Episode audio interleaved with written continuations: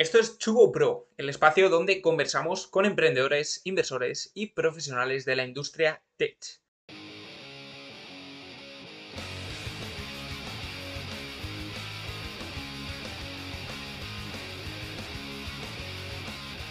Hoy estamos con Karel Escobar, que es uno de los fundadores de Backfund. Hablaremos sobre cómo funciona y qué es este innovador vehículo de inversión. Además, hablaremos sobre generación de deal flow y análisis y valoración de startups.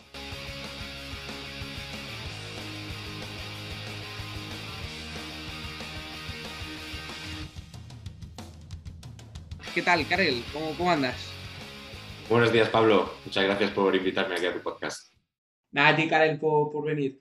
Eh, si te parece, empezamos explicando qué es BackFund para, para situar a, todos los oyentes. Pues, a ver, BackFund es, digamos, la, intersección entre tres problemas que veíamos en la inversión en startups en fases iniciales. Por un lado están eh, perfiles, digamos, que tienen experiencia trabajando con startups y que tienen un interés en invertir, ah, pero que no tienen, digamos, capital como para invertir en un fondo de inversión ni, para crearse ellos su propia marca personal. Ah, luego están el tema de las aceleradoras, que por norma general en España no suelen invertir capital en las startups aceleradas. Y luego el, Venture Capital, que digamos em, no tiene esa visibilidad o ese acceso a, los, a las startups o los proyectos justo cuando están empezando. De ahí salió BackFund, que es una angel network formada por 40 backers con experiencia en el mundo de emprendimiento, startups, son CEOs, CTOs, CMOs, etcétera, etcétera. Cada uno ha puesto un ticket, lo gestionamos eh, mi socio Adrián Gorricho y yo mismo. Eh, con el objetivo de buscar esos proyectos en fases iniciales. Y además coinvertimos con el fondo de capital riesgo InverReady, eh, que nos apoya en, las startups en las que nosotros vamos a invertir. Ellos co-invierten con nosotros, pues un poco con el objetivo de tener esa primera visibilidad sobre los proyectos cuando están naciendo. Entonces, digamos que es una Angel Network, pero reforzada con más conceptos. ¿no? Los backers se comprometen a ayudar a los proyectos en los que invertimos con su conocimiento y contactos y además hacemos esa co-inversión con un fondo más grande con el que analizamos proyectos en conjunto. Vale, perfecto. Entonces, ¿cómo funciona un poco? O sea, yo soy una startup, ahora, ahora eh, nos meteremos un poco en la tesis de, inversión de, de en cuanto a sectores y etapa en la que se encuentra eh, de vida ese, proyecto, esa startup. Y luego un poco cuál es el funcionamiento. Es decir, aportáis dinero y luego también esa ayuda de los, de los backers, ¿no? de, los, de los business angels que apoyan el fondo. O, o, cuál es el ciclo desde que empieza esa startup hasta que termina? Vale, pues eh, intentamos hacerlo cronológicamente, ¿no? Intento responderte. Eh, la startup entra, pues eh, yo me reúno con ella, tengo alguna una primera entrevista. Si creo que puede encajar dentro de nuestra tesis y me parece un proyecto interesante, bueno, lo primero pues lo hablo con mi socio Adrián, ya ha entrado esto, tal. si seguimos hacia adelante, comparto esa información con dos fuentes. Uno, con nuestros backers, y dos, con, los analistas de Inverready, con nuestros backers para que nos puedan decir, oye, desde vuestra experiencia, desde vuestro conocimiento, si hay alguien que tenga, si es una fintech, por ponerte un ejemplo, y hay alguien que tenga experiencia en ese campo, pues sí que es verdad que le etiquetamos y le decimos, oye, mírate este proyecto, ayúdanos a analizarlo, etcétera, etcétera, para que podamos profundizar en el análisis. ¿no? Y en paralelo también con, con, los analistas de Inverready para que pues, podamos ver cómo encajaría ese proyecto dentro de su portfolio, quién nos puede ayudar a analizarlo y verlo más desde el punto de vista de fondo. ¿no? Continuamos con el análisis y si todo va bien, prepararíamos a la startup para, para, el comité. ¿no? Entonces, ¿eso qué significa? Pues no solamente analizar la startup mucho más en profundidad y ver que puede ser un buen deal para nosotros, sino también entramos en oye, ¿en qué vas a invertir el dinero?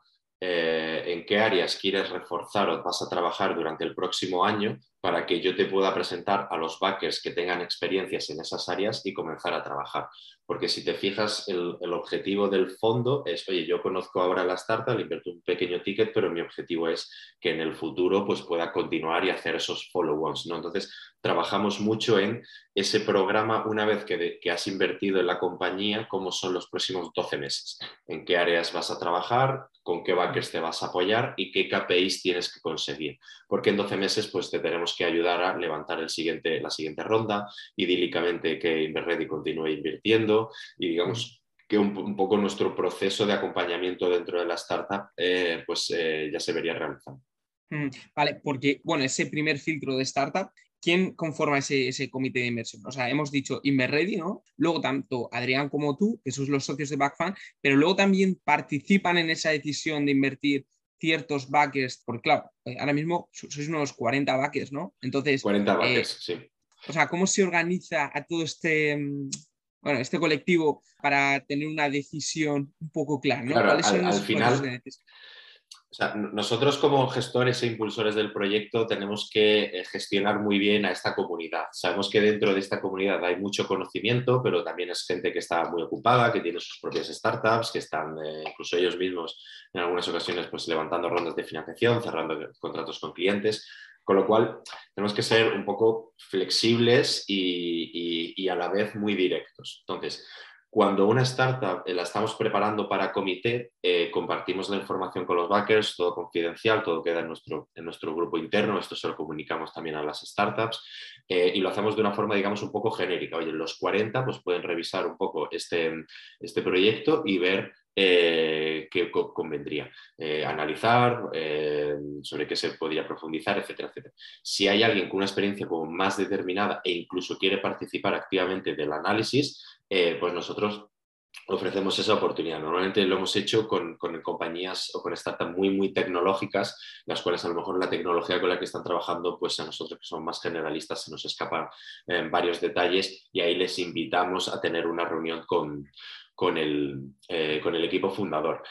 Pero digamos que ellos pueden opinar, pero eh, su opinión no será del todo trascendental para la, para, la, toma de decisión. ¿no?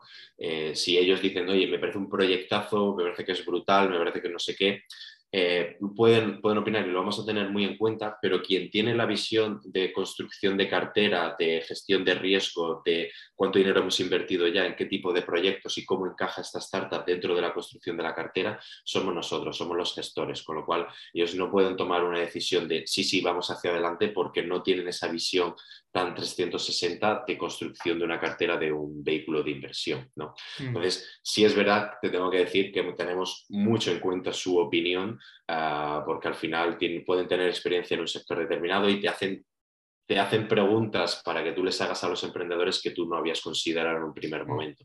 Y de hecho, pues hubo una que una, una backer nos dijo, oye, si yo fuera tú, le diría, mira, en dos meses valídame esto, esto y esto, y, te juro que con esto ya empezamos a hablar y tal, pero es que ahora mismo esto para mí es una incógnita súper grande que no sé cómo la vas, cómo la abordarías. Entonces dijo, oye, pues me parece una estrategia bastante interesante, vamos a darle un mes de tiempo a este proyecto para que pueda hacer esto y esto y ver un poco cómo reacciona y, y poder evaluar su capacidad de ejecución como emprendedor. Sí, me parece súper interesante lo que, lo que comentabas, ¿no? Ese proceso de decisión por el cual un backer que a lo mejor es experto en una determinada industria porque es un emprendedor activo a día de hoy y que se está peleando todos los días con un problema en esa determinada vertical, eh, pues claro, que, su decisión tenga, tenga peso sobre la, decisión de, inversión. Muy interesante. Y luego, de esos 150.000 euros que ponéis, eh, ¿cómo se distribuye la aportación? Es decir, entre eh, Inverready y, los Business Angels o backers. Vale, eh, llegamos eh, a un acuerdo de en torno a un 60-30, 60% eh, ellos, 30% nosotros, más o menos 66-33. pero sí que es verdad que vamos oportunidad por oportunidad. Entonces, nosotros hacemos mucho marketing, tenemos mucho deal flow, hemos recibido en torno de 500 proyectos en, en seis meses. a partir de ahí empezamos a filtrar y yo le digo, oye, ha salido esta oportunidad encaja muy bien con la tesis, pero la rota pues ya está muy avanzada, tenemos que, tenemos que darnos prisa o este acabo de, está, está empezando, podríamos ajustar, intentar que entre un corporate, que entre Ready, que entre nosotros. Entonces, no hay un, marco fijo, si es verdad que ah, firmamos un acuerdo, oye, ¿por qué no intentamos coinvertir en 10, 15 startups durante los próximos años Inverready Back Fund. Eh, Inverready nos dijo, estos son el tipo de proyectos que nos gustan, nosotros dijimos, vale, me parece muy lógico y creo que es el tipo de proyecto que en fases super iniciales no se está financiando tanto, con lo cual ahí podemos tener una ventaja competitiva frente al resto. Ellos tienen mucha experiencia en la parte final del funnel, ¿no? digamos, hacer follow-ons, en los exits, incluso salidas a bolsa, y nosotros tenemos más experiencia en la parte inicial del funnel, ¿no? sacar a las startups del barro y permitir que, puedan comenzar a escalar y ir el crecimiento. ¿no? Mm. Su papel es, es, muy relevante. Sí que es verdad que te tengo que matizar, ellos no han invertido en el fondo, sino que ellos han, digamos, reservado una parte de, su fondo y cuando invertimos en una startup invertimos las dos entidades, eh, Inverready y Backfund, bajo el mismo term sheet, pero sí que entrarían las, las, dos entidades. Y al final, como es ellos con su, con su propio dinero, con su propia tesis, pues tienen una participación activa, pero participación activa, digamos, en el, en el, en el buen sentido, porque tienen otras participadas que pueden ser clientes, tienen contacto con otros fundadores que pueden validar que esa solución está en el mercado y es latente, con lo cual cuando las cosas se encajan se, se acelera todo mucho y la propuesta de valor que queda para la startup es eh, súper completa. Sí, es como, es como una sección ¿no? de, de InverReady que baja, se, se, se, subcontrata ¿no? como, como backfan y vosotros ponéis esa, esa propuesta diferencial, ¿no? Sobre todo ahora mismo que, que, apoyan esos proyectos. Muy bien, y entonces, ¿cuál es la, la diferencia de, de, un modelo como, por ejemplo, eh, ¿no? En el que esos backers, ¿no? O esos mentores solo entran en la startup que realmente quieren invertir a nivel personal, ¿no? Eh, en cambio, en, en, eh, imagino que está este pool de, Business Angels y a partir de ahí se crea como ese, ese compromiso de, de, inversión con esa startup. Claro, si yo soy una startup y digo, yo quiero estar con este determinado business, business angel y no con este, eh, ¿cómo, se asignan un poco eh, eh, mm, ese, match entre Business Angels y... Vale, a, diferencia de otras Angel Networks, em, los backers ya han invertido en el, en el vehículo Backfund Ventures SL. Ah, ellos y, y, digamos, no, no, pueden elegir en este proyecto participo, en este proyecto no participo, sino es Backfund Ventures SL la que va a construir una cartera eh, de 15 startups durante los, durante los próximos años y, todos los backers se van a beneficiar de, ello. ¿no? Entonces, no es tanto eh, operación por operación, cada uno lo va mirando, sino es, yo he invertido aquí porque Karel y Adrián me han presentado una tesis de inversión, una forma de trabajar y cómo vamos a colaborar con los proyectos y a partir de aquí funcionamos. Eh, a mí me parecía relevante hacerlo de esta forma porque cuando te entran dos o tres business angels, digamos que eh, estás acotando el, conocimiento al que puedes tener acceso a través de esos dos o tres business angels. ¿no? A mí me parecía mucho más relevante, eh, pues oye, tener a un especialista en, Google AdWords, a alguien de producto, a alguien de tecnología, o sea, especialistas en casi todas las áreas que una startup va a necesitar en la fase iniciales y cuando tengas una problemática en concreto, apoyarte en, los backers o en esos inversores, eh, digamos, más concretos de esa, esa área.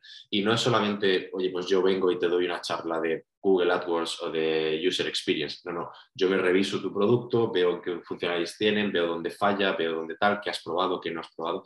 Y es una conversación, digamos, completamente diferente, que no se suelen dar en, en las aceleradoras, ¿no? Porque esto es, oye, estoy una hora contigo, pero estoy con, digamos, con tu proyecto en concreto estaré contigo una o dos o tres veces, ¿no? Pero estaré, todo lo que yo te dé será sobre tu caso concreto, no sobre una charla genérica y que yo tenga en la que doy en otras, en otras aceleradoras.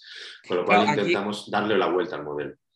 Claro, pero aquí haciendo un poco de, abogado del diablo, si, un business angel eh, aporta ese capital específico en una startup determinada, es como que está poniendo como más skin in the game, ¿no? En cambio de se alinean incentivos a la hora de invertir en Backfund SL, pero claro, ¿cuál sería la diferencia ¿no? Eh, a nivel de, yo como particular invierto en esa startup? Entonces yo voy a ser la persona que me involucre en esa startup en concreto y no a lo mejor yo invierto en todo el fondo, pero ese incentivo a lo mejor se va disipando un poco ¿no? Eh, a la hora de, segregar eh, el fondo entre todos los, proyectos.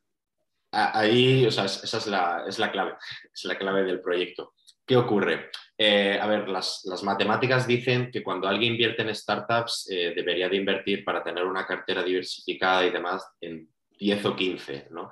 Llegar a 10 o 15 startups eh, sin tener un gran patrimonio es complicado. Yo lo he vivido en mis carnes y, de los backers, la mayoría también lo han vivido en sus carnes. Oye, pues he invertido en esta startup que me dejó entrar con, me lo invento, 2.000 euros, 3.000 euros cuántas startups potentes te van a dejar entrar con tickets de 2.000 euros, 3.000 euros. Pues, pues muy pocas. Y las que, las que la hay casi que te están haciendo ese favor, porque han trabajado contigo, porque le has presentado a alguien, porque le conoces de hace varios años, porque estás en el ecosistema. Con lo cual, tu universo de startups en las que puedes invertir se reduce mucho. Además de que es gente que no está activamente buscando proyectos.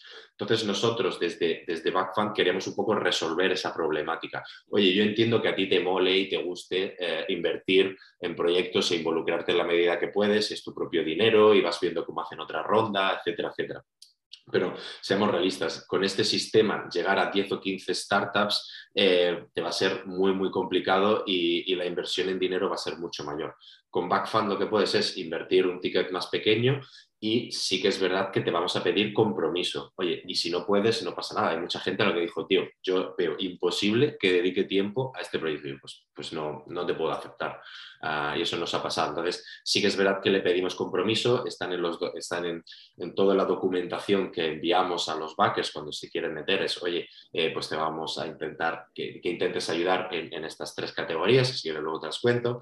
Eh, queremos que seas un inversor activo, porque si no me voy a otros círculos donde probablemente pueda conseguir más dinero, pero no quiero tener este, este conocimiento. Mm. Con lo cual, no es un, oye, eh, pues yo a nivel personal lo, lo, puedo hacer. Es, oye, a nivel personal te va a llevar eh, tiempo de recursos, de posicionarte en el mercado, de que te entre deal flow, de que lo puedas analizar y luego de que puedas invertir. Que estamos hablando de, de dinero que eh, en muchas ocasiones pues eh, esa persona a lo mejor no quiere dedicar tanta parte de su patrimonio a, este, digamos, a esta clase de activo, a inversión en startups y digamos que de esta forma pues un poco solventa toda esa, toda esa mm. Porque ahora mismo, si, no tengo mal entendido, habéis hecho como unas cuatro inversiones y hay unos 40 backers. Entonces, ¿cómo se, asigna? Es decir, si yo como emprendedor quiero a este Business Angel, pero a lo mejor este, este Business Angel ya ha dedicado esas horas que tiene a otro proyecto y en cambio un Business Angel que a lo mejor no me sea a mí particularmente en este proyecto tan atractivo, todavía no ha tenido esa involucración a nivel de tiempo con otra startup. Claro, ¿cómo juega un poco esa, esa, esa involucración de, de, poder elegir o no ese, ese business? Claro. O sea, eso está al final todo gestionado por, por, por Adrián y por mí, ¿no? Y, tiene que primar el, el, sentido común. Oye, si tú eres una startup fintech y hay un business angel uh, que nunca ha visto una fintech, que no tiene ni idea, que tiene otras cualidades, pero que todavía no tiene experiencia en eso, no les vamos a poner en contacto, no les vamos a hacer perder el tiempo ni a uno ni al otro. Es solamente, oye, estas son, eh, ¿te parecería que estas sean las tres áreas en las que nos vamos a centrar en los próximos ocho meses para poder, para poder ayudarte? Sí, vale, oye, pues eh, digamos, oye, esta startup va a necesitar ayuda en estas tres áreas. ¿Quién se quiere ofrecer? ¿Quién podría tener experiencia? ¿Quién podría eh, tal? Y sí, y claro, ahí está mi, en, mi rol como digamos, conocedor o gestor de esa comunidad, de saber un poco qué tiene, quién tiene qué habilidades. Pero también es verdad que surgen sorpresas, ¿no? Que alguien me dice, oye, pues mmm, yo es que no lo tengo en LinkedIn porque estuve solamente seis meses en Facebook y no hice mucho, pero sigo teniendo contactos allí. Le puedo poner en contacto con alguien. Mm. Ah, ostras, pues no lo sabía, eh, aprovechemos eso. Es, es, es, una optimización de, de, esa, de ese match, lo que tú dices, eh, que intentamos llevarlo al, al, máximo nivel. Y cuando tenemos una reunión de, de, Google AdWords, la startup tiene que trabajar previamente en esto es lo que hemos intentado, esto nos ha salido mal, esto es lo que nos ha salido bien, e ir a la reunión con eso. Porque si no, los, los backers van teniendo. Y si un, y si un, un, un emprendedor quiere trabajar con X Business Angel, eh, genial, no, no, no, va a haber ningún problema, lo tiene que justificar. Oye, es que nos vamos a expandir a Brasil. Ah, perfecto, pues efectivamente, pues tenemos un backer eh, que es brasileño, que ha invertido en startups brasileñas, que tiene un mogollón de contactos allí, pues vamos a intentar eh, que se produzca esa conexión para ver cómo te puede, cómo te puede ayudar, ¿no? Y luego también se produce un efecto, digamos, de, cuando compartes la información en un formato adecuado, y, eso es con lo que nos estamos peleando, pues ayer me llegó un email de, oye, ¿tú crees que a una de vuestras participadas le puede interesar un contacto en esta corporate, porque los eh, comparto oficina con ellos, tenemos aquí, hemos hecho algún proyectito y demás, y no me sería muy difícil ponerles en contacto. yo, pues yo creo que sí, porque han llegado a un acuerdo con, con una empresa muy parecida, empezamos a través de ahí. ¿no? Entonces, ese es un poco lo que, lo que tenemos tal. No es tanto em, cómo se produce, es que entiendo tu pregunta, ¿no? Eh, que, oye, estos son nuestros 40 mentores y te vas a reunir con los 40 mentores durante el programa de aceleración. Huimos completamente de eso. Queremos que te reúnas solamente con esa persona. Y si es verdad que hay backers que estarán más solicitados por su experiencia, pero les pedimos a los backers ayuda en, tres áreas. Pues no pasa nada porque haya varios backers que solamente nos ayuden en el seguimiento de las startups. Eh, Karel, antes un poco de, meter en los últimos temas, que son deal flow y análisis, que es lo más atractivo, eh, te quería preguntar a nivel personal, ¿qué te lleva a ti a, montar este, este proyecto en esta metodología? Porque tú tienes un background de tu carrera siempre ha estado muy ligada a startups, ¿no? ¿Cómo surge esta, esta iniciativa a nivel personal y qué te lleva a, poner este, este proyecto en marcha? Eh, vale, sí, pues te, cuento la historia. Efectivamente, yo inicié mi carrera hace ya unos 7 u 8 años en, el mundo de las startups, eh, participando en una aceleradora en Tetuan Valley. Em, que era una asociación sin ánimo de lucro, con lo cual hicimos de todo eh, menos invertir. Entonces yo a partir de ahí empecé a invertir a título particular pues en, algunas startups. ¿no? Eh, de ahí, después de ser CEO durante un par de años, salté a Startup Explore para conocer desde dentro cómo son los procesos de inversión, vi las cosas positivas y las cosas negativas de, de una plataforma de crowdfunding y a partir de ahí ya empecé a decir, ostras, si yo tuviese una bolsa de dinero, eh, porque acceso a deal flow tengo, eh, conozco a bastante gente que está iniciando proyectos, hubiera podido invertir aquí, aquí, aquí, tickets pequeños, incluso les podría haber ayudado a cerrar la ronda y demás. Curiosamente, pues le conté este proyecto a, a una muy buena compañera, a, Sofía Benjumea en, Google. Le dije, Sofía, tengo esta idea, tal, ¿qué te parece? Y ella pues fue muy, muy honesta y me dijo, mira, te va a llevar mucho tiempo, te va a llevar mucho esfuerzo eh, y yo ahora mismo pues tengo un poco de cuello de botella aquí en, en Cool for Startups con el campus, uh, porque no te vienes aquí y, me echas una mano con esto, tú te conoces bien el campus, estuve con Teton Valley, luego en Startup Explore eh, y luego finalmente ya gestionando el edificio. ¿no? Entonces estuve, estuve en Google, eh, fue fue genial poder trabajar también en una corporación y en una corporación pues, como Google, muy data driven, ¿no? con mucha tecnología, eh, con mucha utilización de producto en todo lo que hace, pero mi pasión era montar algo en el, mundo de, las startups ¿no? y montar algo diferente a lo que había. había. Empezaban a surgir fondos, pero con un matiz eh, muy, muy financiero, eh, que no estaban bajando a las fases iniciales y cuando bajaban, pues casi que era como un elefante en una cacharrería. Eh, las muy pocas aceleradoras invierten por participar en la aceleradora, invierten cash. invertir en servicios, todo Dios en España invierte en servicios, pero invertir en cash había muy poco y dije, Joder, hay que montar algo para que se le pueda dar un ticket de 100.000 euros de una forma relativamente ágil, rápida, a gente muy buena que esté empezando.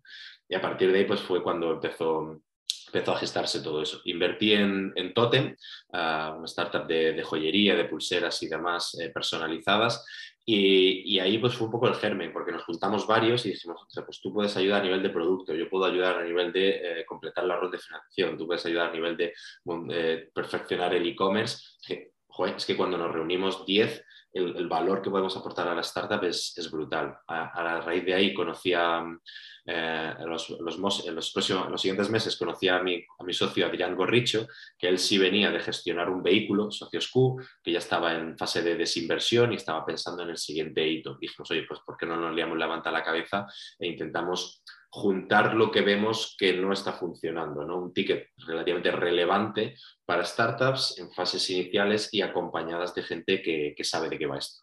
Mm, vale, qué bueno. Sí, sí, una historia eh, con mucho sentido, ¿no? Como si fuese tu, propia startup. La, sí, sí, sí, totalmente. Hay que levantar dinero, eh, coger al equipo y ponerlo en marcha, ¿no? Muy bien. Pues nada, vamos a, como comentaba, a las dos patas que son atractivas sobre todo para la audiencia. Eh, ¿Cómo generáis ese, ese ¿no? Porque para, hacernos una idea, eh, muchas de las claves de coger a las mejores startups ¿no? y que formen parte de, de, de BackFan sería pues, aumentar ese, ese funnel de, las startups que van, van entrando y luego establecer un análisis, un filtro que te permita coger esos, esos diamantes, ¿no? Entonces, eh, en primer lugar, deal flow y luego iremos un poco más al análisis. ¿Qué hacéis, tanto inbound como outbound? ¿Cómo estructuráis todo esto para que os llegue la máxima cantidad y calidad de, proyectos a, a Pues a ver, tenemos eh, tres vías principales que intentamos nutrir y tener activas. La primera, eh, los propios backers. Al final son emprendedores, gente que está en el sector, gente que está en, círculos en los que a lo mejor yo no estoy, pues yo qué sé. Eh, un grupo de meetup de inteligencia artificial Spain. Pues eh, yo ahí no estoy, pero sí que hay un par de backers que sí que están y pueden surgir ideas, pueden surgir nuevos proyectos. Hay gente también de, innovación abierta que puede decir, oye, pues esto se nos queda pequeño o nosotros no entra dentro de nuestra tesis, pero le podéis echar un vistazo. Así que es una, es una fuente que suelen, salir, suelen venir proyectos eh, muy filtrados y que tienen, eh, y que tienen una visión eh, y una ambición bastante positiva por parte de los emprendedores. Entonces, tener a los backers activos para que nos pasen proyectos es muy interesante. El segundo es, bueno, al final el contrato de coinversión con InverReady, pues también cuando hay alguna startup que, les toca su puerta pero está buscando un ticket pequeño, uh, pues en dice, oye, pues hemos firmado un, convenio de coinversión con Backfund, eh, ¿por qué no hablas con ellos? Eh, que te analicen el proyecto y después ya nosotros lo vemos desde ese prisma, etcétera, etcétera. Entonces ahí tenemos otra, otra fuente de deal flow interesante, en verdad pues lleva mucho tiempo en el sector, tiene sus propios canales y una presencia bastante fuerte. Y luego la tercera es, digamos, pues lo que podemos hacer los propios gestores. Llevamos, eh, tanto Adrián como yo, llevamos ya bastantes años en el sector, contactos con, con aceleradoras, con otros emprendedores, eh, gente que está comenzando proyectos.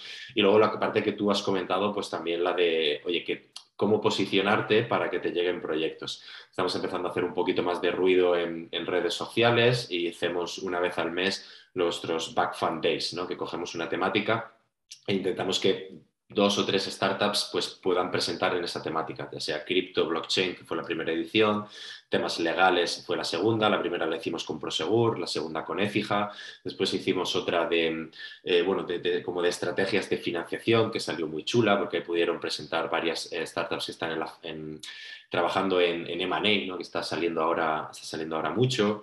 Eh, queremos hacer una de financiación pública, aprovechando pues, todo este ruido que hay alrededor de los fondos europeos y demás para el próximo año. Entonces, sí que empezamos ya a intentar hacer estrategias de marketing muy teledirigidas. ¿no? eres una startup en fases inicial eh, en el mundo del legal tech, pues habla con nosotros porque junto con Ecija pues vamos a, analizar tu proyecto y demás. También hicimos uno con, Product Hackers que salió muy bien sobre growth. Y bueno, pues estamos ahí viendo un poco cómo, cómo podemos favorecer todo, todo ese crecimiento. Ahora se nos ha ocurrido una nueva, una nueva estrategia que es eh, sacar PackFan Academy, en el que vamos a lanzar un, curso de, cómo enseñar eh, o los puntos básicos a la hora de levantar tu primera ronda de financiación. Entonces, bueno, pues eh, es, egoístamente pues es una forma de, llegar a más deal flow, pero sobre todo es una forma de enseñar estos puntos básicos porque vemos que muchas startups em, no, tienen ese conocimiento, que es perfectamente legítimo, mm, eh, eh, comprensible, ellos son buenos en construir producto y en tecnología y en la experiencia que tienen, así que por nuestra parte eh, son, digamos, nos, han llegado pues muchos requisitos, ¿no? requerimientos de decir, oye, pues ayúdame con esto, ayúdame con lo otro, es como, oye, pues aquí te lo planteo, te lo pongo de una forma ordenada y, y a partir de aquí pues vamos hablando. Vale, sí, qué bueno. ¿Y vosotros soléis ser el, fondo que lidera? Sí, no, no, nos importa liderar la ronda. Vale, vale, vale, vale. Y pasamos al, análisis, ¿no? Pero claro, eh, en estas fases tan incipientes, si me podrías decir cuanto menos puntos, pero los más relevantes a la hora de, hacer una inversión, para ti, ¿cuáles son? Y, y, un poco explicarlos, ¿no? Para hacer un poco a la idea, sobre todo en estas, en estas fases tan, tan, tan, tan incipientes, donde eh, las métricas eh, en muchas ocasiones, pues, eh, no, hay, ¿no? Tú, tú lo has dicho, las métricas no hay y si las hay, te las puedes inventar, las puedes modificar, lo puede hacer tal. Entonces, yo lo divido entre lo que se puede cambiar y lo que no se puede cambiar. Entonces, que el modelo de negocio no te gusta, se puede cambiar en el futuro. Que las métricas no son lo buenas que podrían ser, las podemos, eh, se pueden ajustar, lo puedes cambiar, puedes bajar el CAC, puedes intentar desarrollar funcionalidades que mejoren el, lifetime value, etcétera, etcétera, etcétera. Entonces, esos son como, oye, esto no nos gusta, pero se puede cambiar y podemos trabajar con el equipo en ver un poco. Y luego está lo que no se puede cambiar. Lo que no se puede cambiar es la experiencia que tiene el equipo fundador, eh, las habilidades internas que tienen y, la tracción que está teniendo el mercado en el que se están situando. Entonces, es ahí donde, donde surge la mayor parte de las, de las discusiones. Nosotros tenemos que eh, analizar muy en profundidad y de un tiempo a esta parte ya las conversaciones con, los, con los proyectos es háblame del equipo fundador antes de hablarme del producto y de lo que estás haciendo y de si la app está en el mercado o no. Es, oye, vosotros habéis lanzado ya algo parecido, tenéis experiencia en este sector. Si es un B2B, eh, tus 10 primeros clientes los tienes en el WhatsApp, o sea, estás, tu presencia en el sector es tal que tus primeros clientes ya has trabajado con ellos, ya los conoces, eh, no tendrías que dedicar muchísimo tiempo a, validar que esa solución tiene sentido en el mercado, con quién estás validando esa, solución y luego ya pues temas de si han emprendido previamente o no, eh, si aunque, aunque no lo hayan hecho, eh, si dentro de su, em, de su empresa, de su experiencia profesional, han escalado equipos, es decir, han sido capaces de detectar, ostras, somos tres tíos de marketing, necesitamos un tío de, producto y técnico. Es decir, oye, han sabido ver un poco las necesidades que tenía un grupo y han sabido construir producto eh, en base a esas necesidades. También estamos hablando de startups de tecnología. Oye, hay tienes experiencia desarrollando producto tecnológico, porque hay una diferencia abismal en cuanto al equipo fundador tiene esa experiencia o no. Y luego también pues miramos si tienen eh, en el sector más B2B, porque nosotros analizamos mucho SaaS B2B. Oye, tienes experiencia dentro de ese sector propiamente dicho, ¿no? Si estás eh, desarrollando una aplicación en el sector de la energía renovable, por inventarme algo, pues de dónde vienes, con qué tipo de empresas has trabajado, levantas el teléfono y con quién puedes hablar, etcétera, etcétera. ¿no? Entonces, esas son cosas que, no se pueden cambiar a la hora de empezar, a la, hora de empezar un proyecto, ¿no? O, que cambiarlas costaría muchísimo.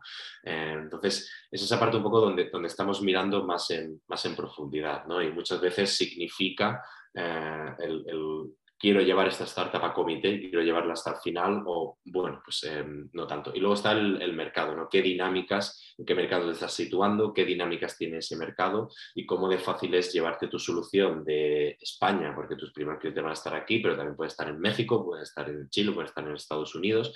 Entonces, en qué mercado te vas a situar y cuál es la dinámica de ese mercado también tiene que ser eh, atractivo. No estoy diciendo que haya respuestas incorrectas, pero sin duda, si me estás diciendo que tu producto es internacional desde el día uno, eh, que tanto te da un cliente en Estados Unidos como en Inglaterra como en México, eh, que es cuestión de llegar a ellos ya con la prueba de concepto, con tus primeros clientes, etcétera, etcétera, que no hay barreras, digamos, a nivel regulatorio o legal y que el mercado o bien se está digitalizando a una velocidad muy deprisa, como puede ser el PropTech, o estás en un mercado eh, que está creciendo una barbaridad, como pueden ser temas de, cripto, blockchain o incluso ciberseguridad. ¿no? La inversión que las empresas están haciendo en ciberseguridad es de un 20 o un 30% año a año de crecimiento. Con lo cual, situarte en ese mercado y, y, construir algo que más o menos puede valer la pena y que, y que cumple su funcionalidad, sin duda te estás situando en una estrategia como para que pueda crecer. Sí, eh, perfecto. En, cuanto al mercado también hablamos de, del timing, ¿no? Y luego has dicho eh, una, cosa que, me parece muy interesante eh, sobre el equipo, ¿no? Porque siempre se dice equipo, equipo, equipo, pero claro, no se disgrega qué es un buen ah, equipo, ¿no? Yo, yo, es que odio, odio esa expresión. Ya, totalmente. Y has dado las claves ahí de Vale, pero ¿qué es un buen equipo en concreto? ¿no? Es que aquí, por, por, ser un poco polémico, yo he ido a muchísimas charlas de inversores y dicen, yo invierto en equipo y con que el equipo sea bueno, eh, pues a mí me vale, ¿no? Y luego rascas un poco y, ves que cuando han invertido solamente en equipo, pues habían trabajado con él previamente, eh, ya habían invertido en su anterior startup, ya habían hecho no sé qué, ya habían hecho no sé cuánto, con lo cual es como, vale, sí, pierdes en equipo, pero cuando tienes una serie de factores súper limitados estamos eh, limitando la inversión en, fases iniciales a muchísima más gente que no ha tenido la oportunidad de trabajar con alguien que ahora se haya convertido en inversor. ¿no? Entonces, mm. es ahí donde queremos crear como un marco de trabajo, de decir, ostras, si cumple esto, aunque no lo conozca de nada, pues podría ser un buen perfil para invertir. Claro. Y luego también hemos tocado los dos puntos que son mercado y, producto, ¿no? Eh, el tema de mercado, hemos podido hablar de, TAM, SAM, SOM, que sueles mencionar. Eh, si nos puedes explicar un poco qué, es esto, ¿no? A, la hora de, analizar un poco el mercado un poco más en profundidad, teniendo en cuenta también que lo que tú has dicho, el timing es un, es un factor muy relevante para saber si, si, un mercado es hot ahora mismo o, no, ¿no? Es más o menos invertible. A ver, pues hablo del, TAM y del, y del, SOM. O sea, para mí el, SOM es eh, la rapidez con la que puedes llegar a tus 10 primeros clientes. Yo, eh, pues, he visto muchos proyectos y vi uno del sector salud, que era gente completamente ajena a, esa industria, tenían un buen producto, pero claro, les costaba cerrar una reunión muchísimo tiempo. Mientras que si eres, digamos, eh, ya has trabajado, ya has validado la solución con lo que serán tus futuros clientes, eh, tienes un producto que, puede tener sentido para ellos, esa primera fase, que es en la que nosotros entramos, pues puede ir muchísimo más rápido, tiene más, tiene más sentido. ¿no? Entonces, es ahí un poco donde intentamos rascar e intentar hacer, oye, pues compárteme cuál es tu pipeline y qué, tipo de relación, aunque sea personal, tienes con, este, tipo de, con este tipo de potencial cliente. Y luego con el TAM, pues claro, aquí eh, todo el mundo dice, oye, pues yo quiero invertir en mercados que puedan ser súper grandes y que puedan ser muy no sé qué, muy no sé cuánto, ¿no? Eh, y, aquí también tengo una opinión un poco diferente, porque eh, si inviertes en una startup, estás invirtiendo en algo que va a estar durante 7, 10 años más o menos, y, es que, claro, estamos en el año 2021. ¿Cómo era el año en el 2011? Pues no tenemos tenemos muy poca visibilidad en cuánto va a ser el TAM de eh, del mercado en el que vamos a trabajar en un ciclo de 5 a 7 años. Por ponerte un ejemplo, eh, cuando Shopify empezó a hacer sus primeras series eh, de inversión, el TAM del mercado es su valoración de hoy en día. imagínate si el mercado ha crecido.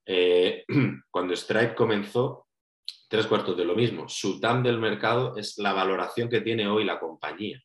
Es decir, el TAM ha crecido por unos múltiplos que era imposible de detectar eh, en el año 2011, 2012, 2013, cuando empezaron a surgir este tipo, de, este tipo de empresas.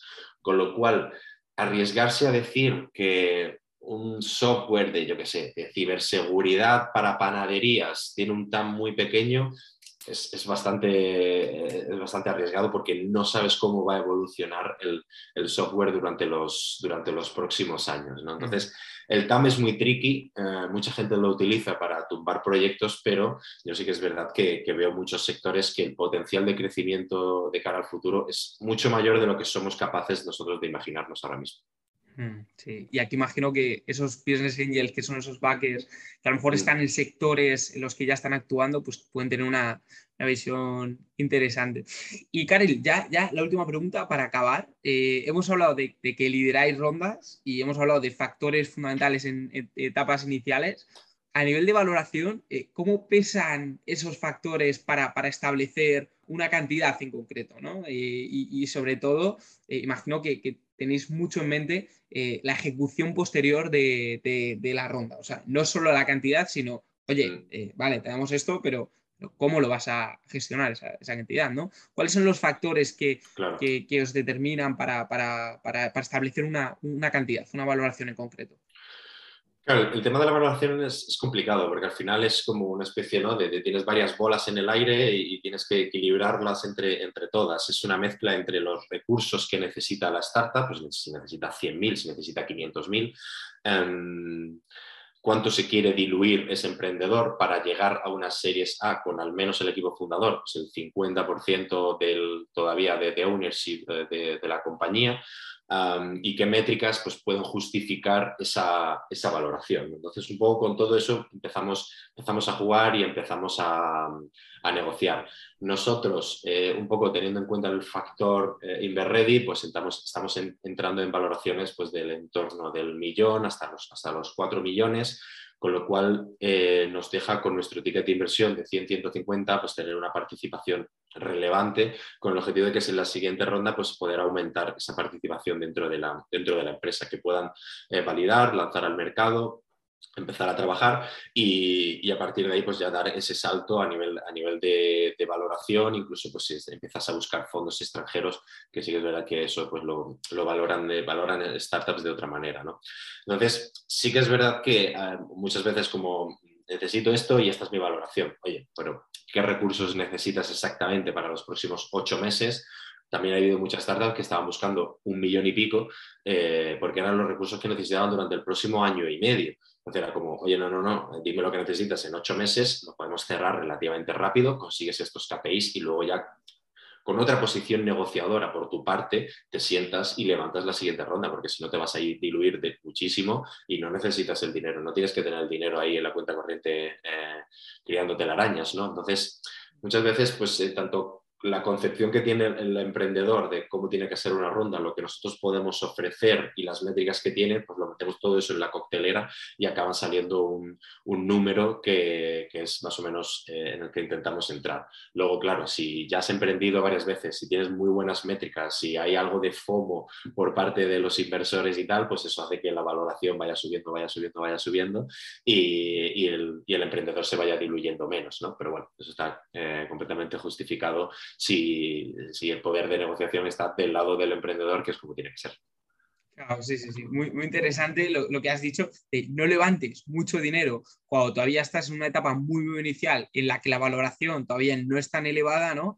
Eh, y a lo mejor eh, pues confía en el proyecto y luego ya cuando esa valoración aumente, cuando ya hayas conseguido esa atracción, ya, ya tendrás más capacidad de, coger más capital sin diluirte tanto, ¿no? Es un punto muy, importante. Perfecto, Karel. Pues nada, muchísimas gracias. Un placer, ¿no? Eh, haber, bueno, explicado a la comunidad que es FacFan, por si quieren, eh, bueno, eh, hablaros o, tienen un mm. proyecto en mente. y nada, por explicarnos un poco cómo, cómo funciona pues, ese deal flow, el análisis, esa valoración, que yo creo que han sido conceptos muy útiles y, que, bueno, si quieres hacer un anuncio, lo, que me acabas de comentar, de, de Academy, de, todos los recursos que estáis lanzando, eh, cómo, cómo, potenciales startups pueden ponerse en contacto con vosotros. Cualquier cosa que quieras decir. Pues sí, nada, ya si, habéis llegado hasta el final del vídeo, pues eh, nosotros invertimos tickets de entre 100, eh, 150 mil, podemos llegar hasta 200 y algo mil. invertimos junto con, con InverReady. tenemos una comunidad muy activa de inversores con, con experiencia en startups y, estamos pues, eh, deseando de, conocer más proyectos y de, poder continuar invirtiendo. Durante 2022 vamos a estar bastante, bastante activos y esperamos construir una muy buena cartera con, startups de, la comunidad aquí en, aquí en España. Mm, perfecto, Karel. Pues nada, muchísimas gracias. Nada, a ti, Pablo. Y hasta aquí el programa de hoy. Muchísimas gracias a todos los que nos habéis escuchado.